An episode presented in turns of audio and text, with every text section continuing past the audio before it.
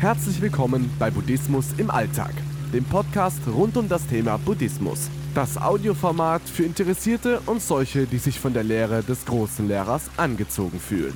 Geschichten, meditative Texte und Anleitungen zur Meditation einfach und verständlich erklärt von Shaolin Rainer, einem ehemaligen buddhistischen Mönch, der heute die Lehre Buddhas nach seinen persönlichen Vorstellungen vermittelt. Viel Spaß und eine kleine Erleuchtung beim Podcast. Die Menschen sind Esel. In einem entfernten Dorf in der chinesischen Provinz lebte einst ein Bauer. Mit seinen Söhnen bewirtschaftete er die kargen Felder, die Töchter halfen der Mutter im Haus.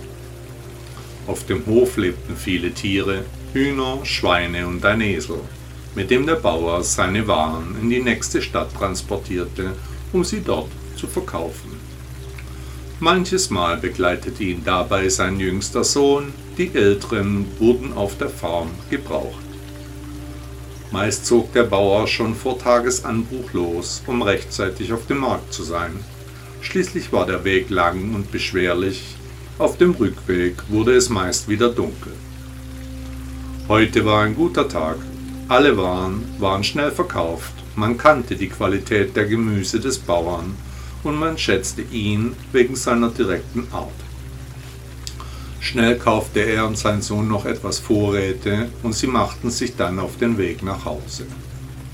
Der Bauer war müde und so ritt er als erster auf dem Esel, sein Sohn lief neben ihm durch den Abend.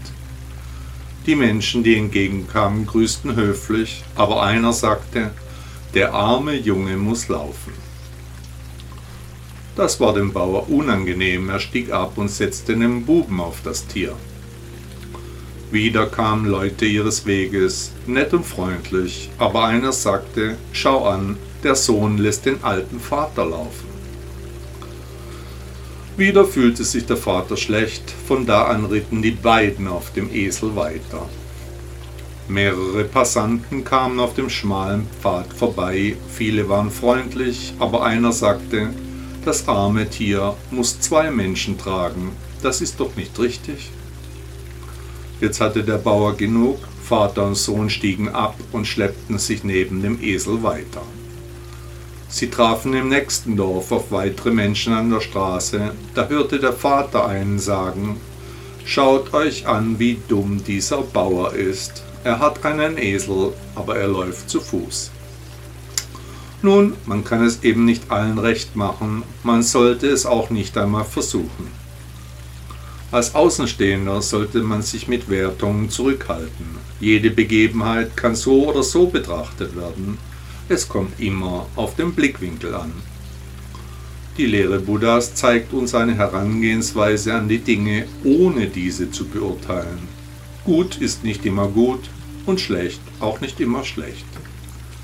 Die Bewertung einer Sache oder eines Menschen jedenfalls sollten wir vermeiden.